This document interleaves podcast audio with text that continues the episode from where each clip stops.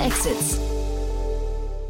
Ja, einen wunderschönen guten Morgen und herzlich willkommen zu Startup Insider Daily. Mein Name ist Jan Thomas und ihr hört unser Format Investments und Exits. Ihr kennt das schon, wir laden hier jeden Tag die wichtigsten Investorinnen und Investoren aus Deutschland ein.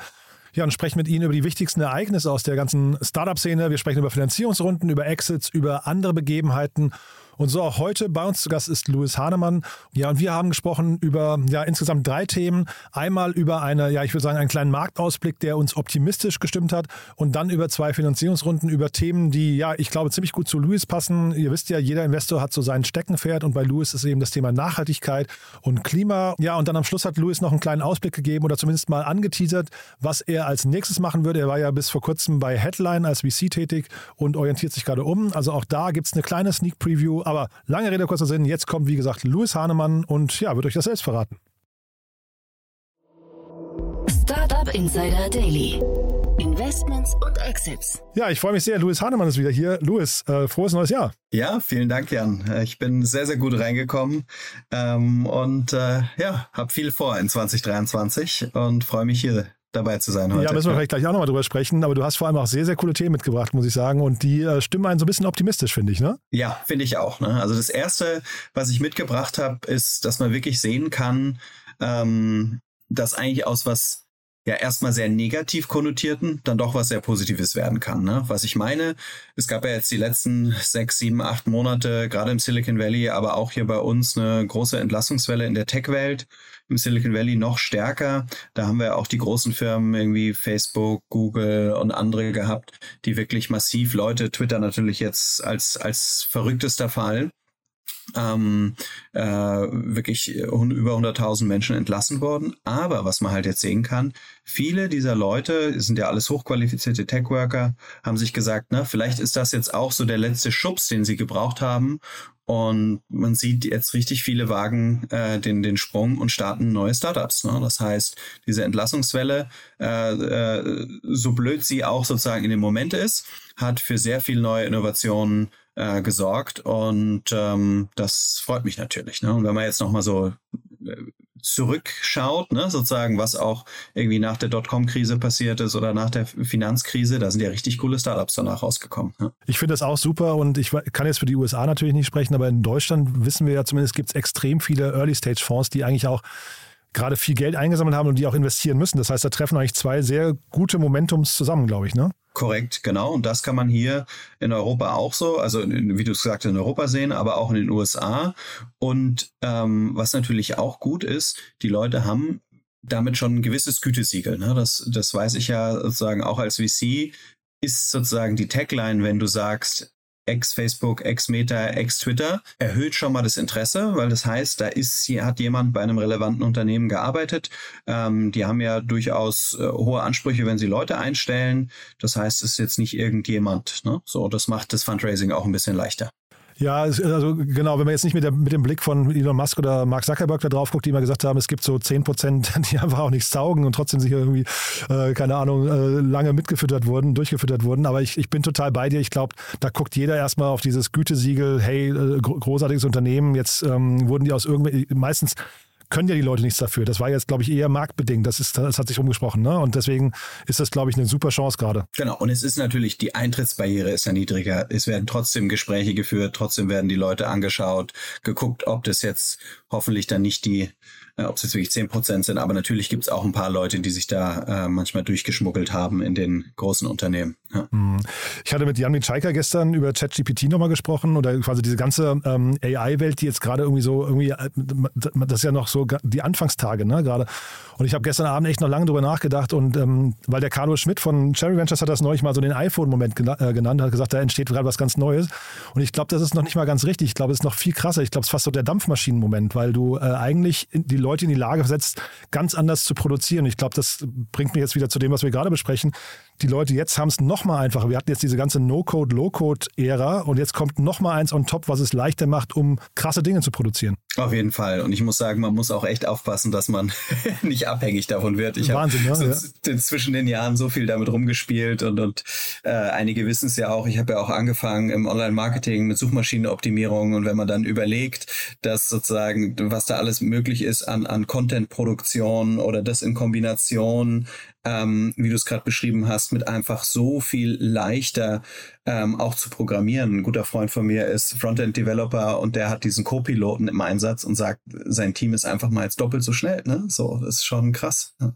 Man muss, glaube ich, bei jeder Berufsbezeichnung jetzt sagen, er ist noch Frontend-Developer, weil ich glaube, ganz viele Leute müssen sich jetzt auch umorientieren. Ja, er jetzt vielleicht nicht, aber also ich glaube, da passiert schon viel. Ne? Ja, aber da ist natürlich wie immer die Grundregel, je früher man sich damit selbst beschäftigt, desto weniger wird man selbst disrupted, sondern ist dann eher äh, der, der Antreiber. Ja. Aber genau, und, und grundsätzlich glaube ich, ähm, was wir ja eigentlich sagen wollten, es ist ein sehr positives Zeichen, was da eigentlich entsteht. Äh, diese Entlassungswelle auch hier in Deutschland, das war, glaube ich, schon hart und gerade für die Betroffenen ist das hart, aber da entsteht, glaube ich, möglicherweise möglicherweise ist es eine Riesenchance gerade. Korrekt, genau. Und es ist auch so ein bisschen, ich habe es ja ähm, damals vor, ich glaube vor drei Jahren, als ich in San Francisco war, hat sich ein Startup-Gründer bei mir auch richtig äh, quasi beschwert über Facebook und Co., weil die gesagt haben, ja, die nehmen alle gute Talente einfach, geben denen so ein großes Gehalt, äh, so tolle Titel und es ist auch deutlich schwerer ne, für die Startups gewesen zu heiren. Ne? Das heißt, einerseits natürlich für Neugründung, aber auch wenn man ein Startup ist und heiern will, sozusagen, ist es jetzt ein Ticken besser geworden, ja, weil der Wettbewerb nicht mehr ganz so verzerrt ist durch die Großen. Ja. Mega spannend. Äh, spricht aber vor allem, sag mal, wir, oder wir reden jetzt vor allem eben, wenn es darum geht, leicht zu gründen und sowas, eigentlich eher über die Digitalwelt und dann vielleicht mal die Brücke zu den anderen Themen, die du mitgebracht hast. Das sind so Dinge, die sind davon vielleicht erstmal nicht ganz so betroffen, ne? Das ist richtig. Ähm, das nächste Thema, was ich mitgebracht habe, ähm, ist spannend, weil es auch an der Schnittstelle ist. Erstmal vielleicht der Investor, LocoGlobe äh, ist ein, eine der bekanntesten europäischen ähm, Seed Funds, die haben auch, äh, also haben als Seed Fund angefangen, haben aber jetzt auch einen äh, zweiten Fonds, der äh, deutlich größere Runden machen kann, haben über 500 Millionen äh, under Management, ähm, haben ja so die bekanntesten Deals, die die gemacht haben, äh, Figma, äh, TransferWise, was jetzt nur noch Weiß heißt, also auch richtig Milliardenfirmen aufgebaut, haben da also einen sehr, sehr guten Riecher und haben jetzt 6 Millionen in Concretine investiert. Und das ist eigentlich kein klassischer äh, Digital-Deal, weil was ist Concretine? Es ist am Endeffekt eine neue Lösung für Beton. Ne? Es ist eine andere Herstellungsweise von Beton, die ähm, ich bin kein Betonexperte, aber da ich mich mit Klimawandel bisschen äh, länger und intensiver beschäftigt habe und beschäftige, weiß ich, dass halt Beton ähm, über äh, 8 bis 12 Prozent der gesamten CO2-Emissionen äh, ausmacht. Und wenn man es irgendwie sich als Land angucken würde, wäre es das drittgrößte äh, Land im Sinne von Verschmutzung in CO2, ne? USA, China und dann äh, Beton.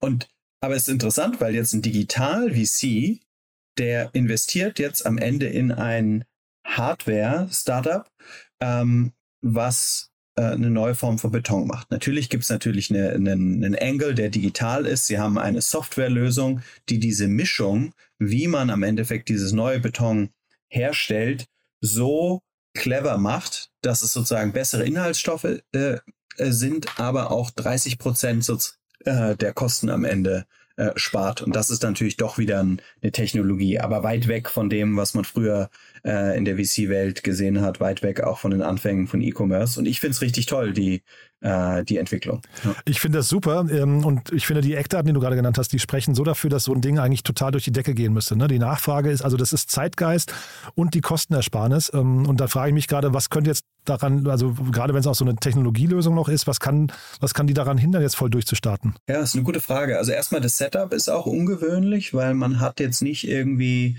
ähm, Vierer-, Fünfer-Team irgendwie von, von, von Newbies, jungen Leuten, sondern du hast wirklich ernstzunehmende Institutionen, die dahinter stehen. Ne? Sozusagen, du hast die äh, Uni Manchester, die sozusagen da ein Department hat, so ein Inno Innovation Center ähm, und dann gibt's noch so eine Gruppe, die heißt ähm, Engineering Research and Development. Ne? Sozusagen, das heißt auch schon äh, quasi neben dem Gründerteam gibt's da richtig ähm, ich weiß gar nicht, wie man, was man in Deutschland vergleichen würde, ne? Vielleicht sowas wie so eine Ausgründung von Helmholtz oder Max Planck, wahrscheinlich kommt zu dem noch am nächsten. Und was kann noch schiefgehen? Ich würde sagen, die Baubranche, ich habe ja auch einige Deals da miterlebt, ist halt schon sehr behäbig und geht nicht gerne ähm, Risiken ein, ne? weil es schon eh immer so viel schiefgehen kann am Bau.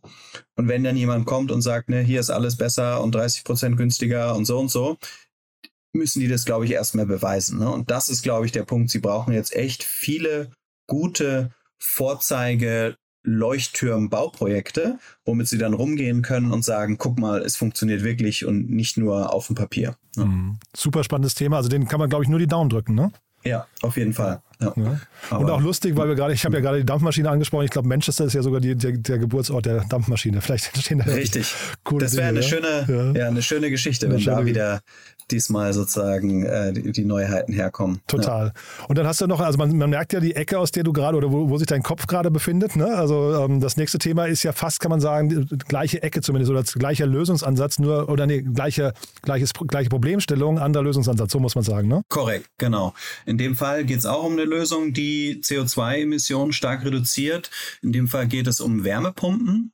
Und da gab es einen sehr, sehr spannenden Deal. Die Firma heißt Quantum, kommt aus Schweden und hat äh, etwas über 40 Millionen gefundraised.